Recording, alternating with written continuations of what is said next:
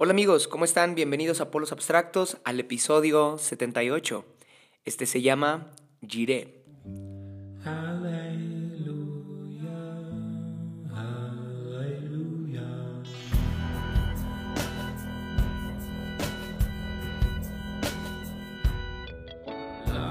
Y vamos a meditar un poco en Génesis 22, la historia de Abraham con su hijo Isaac. Abraham quiere matar a su hijo.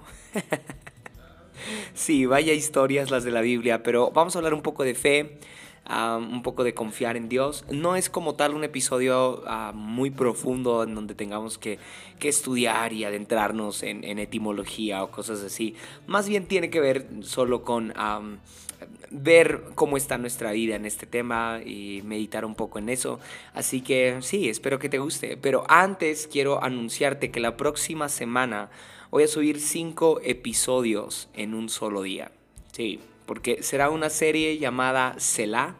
Ah, por si no sabes qué significa Selah, bueno, es un término que se utiliza bastante en los salmos ya que era ocupado en la música o en la poesía para marcar un silencio o una pausa. Ah, entonces, ah, no, se, no se habla mucho de Selah porque parece una palabra ahí como insignificante o no sé, algo así, ¿no? Pero estaba pensando en, en, la palabra Selah y en por qué para Dios es importante que haya silencios, ¿no? ¿Por qué para Dios es importante que haya pausas? Entonces, bueno, voy a subir una serie en ocho días en donde hablaré de salud mental, de meditación y de la importancia de tener tiempos de silencio. Entonces espero que te guste mucho. Creo que te va a ayudar bastante a profundizar en tu relación con Dios porque ese va a ser un tema central en, la serie. ¿Cómo, ¿Cómo profundizo en mi relación con Dios? Y quizá también platique con, con un amigo después de esta serie acerca de disciplinas espirituales. Ha sido un tema muy recurrente, al menos en, el contexto en el cual yo me encuentro. He hablado mucho de salud mental con amigos, con, el equipo con el que servimos en la iglesia y bueno, creo que ha despertado mucho interés en mí hablar de Selah, así que sí, va, va, a ser, va a ser teológico también lo que vamos a platicar en ocho días, por eso es el nombre Selah, porque sí parte de la Biblia y va a haber datos interesantes, uh, notas curiosas, así que va a estar muy bueno. Espero que te guste, van a ser cinco episodios en un solo día. es una locura, es mucho trabajo y por eso es que hoy no tenía algo que grabar. O sea, toda mi atención está siendo para, para Selah, para esta nueva serie, así que no tengo algo mm, tan profundo que decir hoy y por eso tomé unas notas que tenía ahí guardadas y son las que quiero compartir. Giré es parte de una serie que posteé en una aplicación llamada Medium, es como mi blog, entonces ahí comparto algunas notas que si bien, aunque no son profundas, pero sí son importantes, o sea, no es como que ah, muy superficial lo que digo, sino que sí tiene, tiene, tiene valor varias de las cosas que, que, he aprendido, al menos en, en, en lo que escribo y que he compartido en Medium. Y si quieres encontrar las notas de este episodio, bueno, puedes ir a Medium y buscar ahí Giré, atemporal, así se llama la serie. Entonces, aparte de estas notas, están muchas otras más. Es una muy buena serie que recomiendo bastante acerca de los nombres de Dios a lo largo de la historia. O bueno, solamente algunos de los nombres de Dios a lo largo de la historia. No son todos, pero sí algunos y quizá los que más han impactado mi vida. Entonces, bueno, después de esos dos comerciales... muy largos, quiero contarte que mi esposa tiene podcast. Sí, Lily por fin se animó a grabar algo y está contando su experiencia en el duelo. Ella perdió a su, a su hermano hace casi un año, perdimos a mi cuñado y bueno, ella está platicando uh, cada 15 días acerca de la culpa, acerca de la justicia de Dios y bueno, todo lo que sucede cuando, cuando perdemos a un ser querido. Es un podcast muy vulnerable, muy lleno de sinceridad.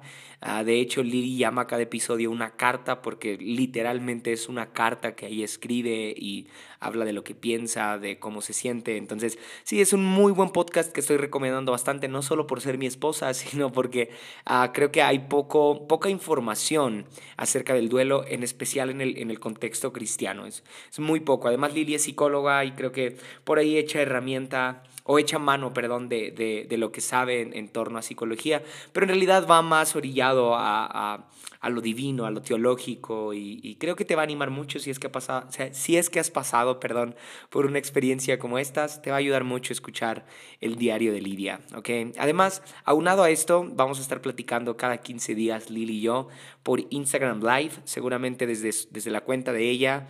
Ah, va, a ser todas, todas las ah, transmisiones que hagamos por Instagram. Vamos a estar platicando justamente del episodio que ella suba. Ah, yo le recomendé eso, que aparte del episodio, como que tenga ahí una charla con más personas y han sido muy buenos, muy buenos Insta Lives. Sí, ya sé que quizá ya pasaron de moda. Como que al inicio de la pandemia sí había muchas personas transmitiendo en Instagram y ahorita ya no he visto tanto, pero en especial este último martes, porque normalmente son los martes que Lili sube un episodio por la mañana y en la noche nos conectamos a Instagram a transmitir algo. Y este martes pasado Ah, varias personas preguntaron acerca de, de, sí, hicieron sus dudas, externaron sus dudas ah, también en torno al tema del duelo, la culpa, el enojo y todo eso. Entonces, nos gustó mucho platicar acerca de este tema con personas. Algunos otros preguntaron como, ¿cómo acompaño a mi amigo que está pasando por un duelo? Entonces, no necesariamente tienes que ah, haber perdido a alguien para comprender este podcast o para conectarte a los Insta Lives que vamos a estar compartiendo, sino sencillamente tener el interés de saber cómo manejar o cómo abordar un caso como este. Bueno, puedes conectarte a los martes en la noche cada 15 días. Este próximo martes no habrá, pero eh, al, al, siguiente martes sí, sí vamos a estar conectados por ahí. Vamos a compartir algo acerca del duelo, tanatología y mm, también, por supuesto, Biblia. Entonces, ah, va a estar muy bueno. Espero que te puedas conectar. Y listo, creo que ya. solamente, sí, remarco que en ocho días una serie de cinco episodios en un solo día. El próximo viernes estarás escuchando acerca de salud mental, acerca de meditación. Así que sí, espero que te guste la Nos vemos en ocho días. Por ahora te dejo con este nuevo episodio de Polos Abstractos llamado Gire.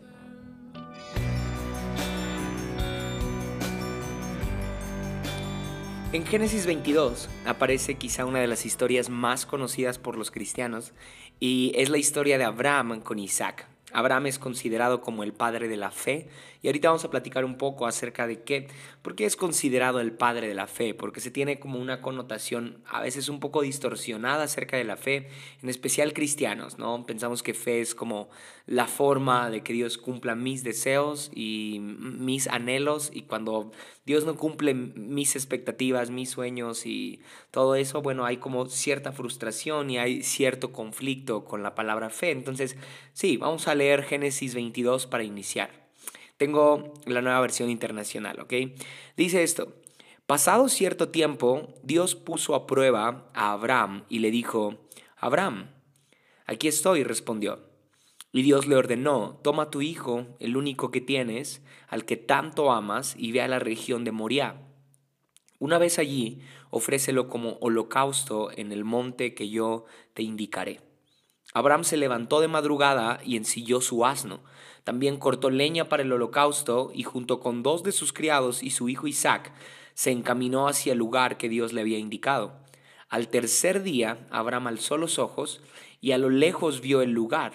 Entonces le dijo a sus criados, quédense aquí con el asno. El muchacho y yo seguiremos adelante para adorar a Dios y luego regresaremos junto a ustedes. Versículo 6. Abraham tomó la leña del holocausto y la puso sobre Isaac, su hijo. Él por su parte cayó, perdón, cargó con el fuego y el cuchillo.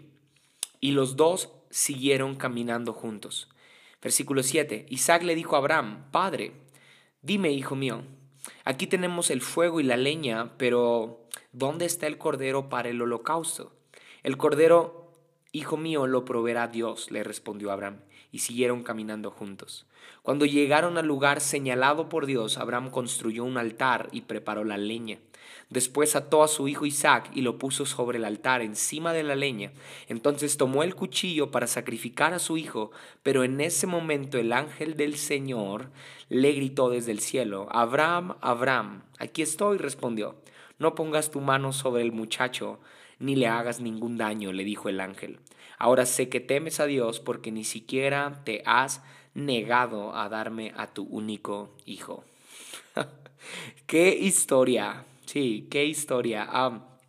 Creo que de entrada podemos destacar varios detalles en esta historia que apuntan a Cristo, desde que lo lees. Ah, por ejemplo, en el versículo, en el versículo 3 Dice la Biblia que pasaron tres días, perdón, en el versículo 4, al tercer día Abraham alzó los ojos. Y desde ahí que, la Biblia nos describa que fue al tercer día ya apunta a la resurrección de Cristo, porque vemos que Abraham ah, ya se resignó desde el día uno a que su hijo va a morir. Entonces, él ya está experimentando el duelo desde que toma a su hijo y se encamina al monte en donde habrá de sacrificarlo, lo cual quiere decir que en la mente y en el corazón de Abraham ya no había retorno. Y, desde aquí ya vemos cómo Abraham empieza a experimentar esta sensación de muerte, ¿no? de vacío, de dolor quizá.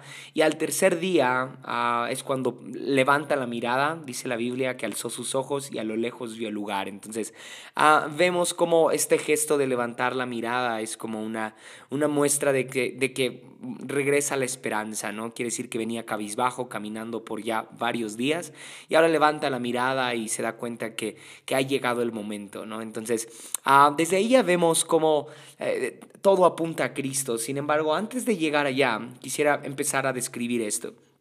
Abraham está envuelto en una situación sin retorno. No sé si a ti te ha pasado eso, que te encuentras en situaciones sin retorno, en situaciones donde no vas a poder elegir hacia dónde ir, ¿no? Es una encrucijada. Y vemos que Abraham obedece a Dios cuando lleva a su único hijo, y su, bueno, a su único hijo legítimo, ¿no? Para ser sacrificado. No sabe qué es lo que Dios está tramando exactamente, no tiene una Biblia para consultar si verdaderamente vendrá de Dios esta instrucción, no tiene un pastor o un mentor que confirme si es el mismo Espíritu Santo o son solo sus emociones. Curiosamente vemos que Abraham tampoco cuestiona la instrucción de Dios. Al parecer conoce tan bien la voz de Dios que no hay razón para consultar opiniones ni mucho menos titubear. Así era Abraham. No sabía muchas cosas, pero creía. Ahora, Hebreos 11.8 describe a Abraham de esta forma. Dice así, por la fe, Abraham siendo llamado, obedeció para salir al lugar que había de recibir como herencia y salió sin saber a dónde iba. O sea, muchas cosas de las que hacía Abraham, no sabía por qué las hacía. No sabía dónde iba, pero se movía por fe. Y es que para ser llamado el padre de la fe, Abraham tuvo que adiestrar su oído, sensibilizar su espíritu a tal grado que escuchaba la voz de Dios sin intermediarios. Envidio mucho eso de Abraham. Él sabía que era quien le pedía, perdón, él sabía quién era quien le pedía a su hijo. No tenía duda de eso. Y creo que en situaciones sin retorno, solo la voz de Dios puede sostenernos. Sí, lo repito, en situaciones sin retorno, solo la voz de Dios puede sostenernos. Si tú te has encontrado en algún momento de tu vida en una encrucijada o en una situación sin retorno, créeme que solamente la voz de Dios te va a dar sabiduría y te va a direccionar hacia donde tienes que ir. Juan 10:27 dice, mis ovejas oyen mi voz y yo las conozco, me siguen y yo les doy vida eterna y no perecerán jamás, ni nadie las arrebatará de mi mano. Es decir, cuando nos encontramos en momento de, de persecución, de cansancio, de estrés, en donde motivación parece que se desvanece y las cosas que creíamos fundamentales probablemente en nuestra vida parecen diluirse, bueno, es ahí cuando la voz de Dios nos dice que nos conoce, ¿no? Y que le sigamos y que todo va a estar bien, o no sé. Pero déjame ir más profundo con este tema de, de la voz de Dios, porque es ahí donde me quiero detener.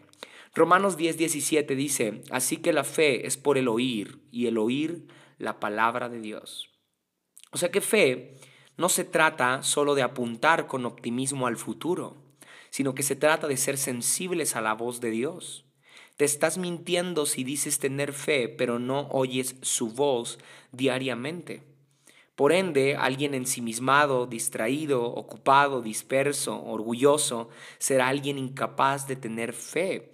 Porque aunque esta persona se la pase declarando y decretando y diciendo, hey, el futuro va a ser increíble porque yo tengo fe y porque Dios me ha dicho, no se trata de eso, se trata de qué tanto escuchas la voz de Dios. Vemos que Abraham es llamado el padre de la fe porque tenía un oído sensible a la voz de Dios. No lo vemos declarando el futuro, no lo vemos afirmando que todo va a estar bien solo porque sí, sino que vemos en Abraham un corazón atento a la voz de Dios y por eso es alguien llamado como el Padre de la fe. O sea que fe tiene que ver con oír la voz de Dios.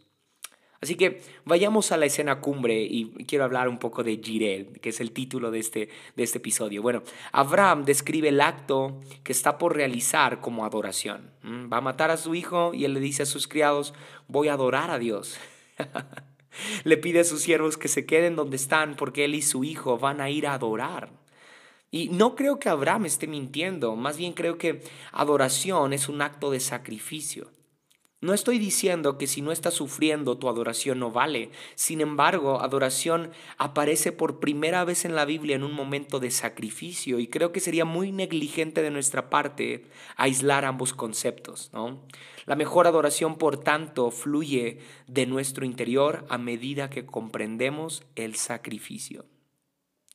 Lo repito, la mejor adoración, por tanto, fluye de nuestro interior a medida que comprendemos el sacrificio. O sea, que es proporcional tu adoración con tu entendimiento del sacrificio. Y no me refiero al sacrificio que tú puedas hacer, no me refiero que tienes que sacarte sangre para decirle, mira Señor, cuánto te adoro y te lastimas y te das de latigazos. No, no, no, me refiero al sacrificio supremo de Cristo en la cruz. Ese sacrificio nos inspira a adorar por lo que Él hizo. Y curiosamente, Cristo también es el único hijo de un padre que estuvo dispuesto a dar todo. Así que adoración sí tiene que ver con sacrificio porque tú y yo adoramos gracias al sacrificio de un único hijo que estuvo dispuesto a dar su vida. Pero también me refiero al sacrificio del yo. Entre más menguamos, entre menos elegimos ser nosotros el centro de nuestro mundo, entre más sacrificamos nuestra carne, nuestro ego, ahí nace verdadera adoración. Pedir perdón, perdonar, poner la otra mejilla es un acto de adoración también. Hablo un poco de esto en el episodio pasado llamado Semillas de Lealtad, por si quieres oírlo. Pero el caso es de que tu mejor adoración entonces está ligada a tu mayor sacrificio. Tu mejor adoración está ligada a tu mayor sacrificio. Tú puedes declarar que Dios es bueno y es una verdad. Sin embargo, declarar que Dios es bueno en un momento de sacrificio o en un momento de dolor, en un momento en el que tienes que despedirte de, de, lo que tanto amas, en ese momento lo que tú estás diciendo, lo que tú estás pronunciando, aunque es doloroso, ya no es solo una verdad en mi boca, sino que es una palabra más genuina brotando desde mi corazón y no solo desde mi intelecto. Y Dios no quiere que reconozca quién es Él solamente desde mi intelecto, sino desde mi corazón. ¿Mm? O sea que en un momento de sacrificio, todo lo que yo puedo confesar acerca de Dios se vuelve doloroso, pero ah, se vuelve genuino también. ¿Qué valor el de Abraham? Iba a hacerlo, no hay duda. Estuvo a nada de entregarlo lo segundo que más amaba. Sí, escuchaste bien, lo segundo. Evidentemente Isaac no era lo que Abraham más amaba. Este anciano de 100 años, sin descendencia y sin familia, amaba profundamente hacer la voluntad de Dios antes que a su propio Hijo. O sea que una manera de vivir mejor, como Dios quiere que vivamos, es hacer lo correcto y no lo fácil. Sí. Si tú y yo queremos que Dios cumpla su voluntad en nosotros, debemos estar dispuestos a hacer lo correcto por encima de lo fácil. Vemos a Abraham amando hacer lo correcto por encima de lo que era fácil. Eso es integridad amar lo correcto por encima de lo que nos parece fácil. Habrá cosas que no serán fáciles para ti, para ti para mí, perdón, pero serán lo correcto. En nuestro carácter, en nuestras decisiones, en nuestra fe, no hagas solo lo sencillo, haz lo correcto. Ah, y por fin, Jehová Jiré. sí, Jehová Jiré. Jiré significa Dios proveerá. Dios proveerá. Vemos que cuando Isaac le dice a Abraham, oye, pero no tenemos ningún cordero para este sacrificio. Y Abraham le dice, Dios proveerá. Jehová Jireh. Mm, Jehová Jireh, Dios proveerá. Es difícil imaginar que Dios proveerá al mismo tiempo que hay dudas en el aire, ¿no? Imagínate la tensión en este momento entre Abraham como dando por hecho que va a adorar al monte y solamente yéndose con su hijo y con un cuchillo en la mano. Isaac se da cuenta que no hay un cordero y ah, entre tanta duda y tanta incertidumbre de cuál va a ser el desenlace, cuál va a ser el final de esta historia, Abraham decide confesar, Dios proveerá. Repito, es difícil imaginar que Dios proveerá al mismo tiempo que hay dudas en el aire acerca de cómo rayos Dios va a proveer. ¿Te ha pasado eso que confiesas que Dios va a proveer a pesar de que no sabes cómo rayos va a proveer, por dónde va a venir esa provisión, cuándo llegará? Mm. Si parece que no está dando ni haciendo nada, parece que Dios no está atento, que no está ejerciendo su poder, ¿cómo yo puedo confiar en Jehová Jireh? ¿Cómo puedo confesar Dios proveerá. Por eso creo que la fe atenta contra las leyes naturales, pero no solo eso, atenta contra mis propias leyes cognitivas, resuena ilógicamente en mi razón, pero Dios proveerá. O sea que la revelación de un Dios que provee entonces es exclusiva para aquellos que escuchan la voz de Dios que adoran en medio del sacrificio y que hacen lo correcto por encima de lo fácil y que procuran hacer la voluntad de Dios por encima de sus propios deseos o anhelos. Sí.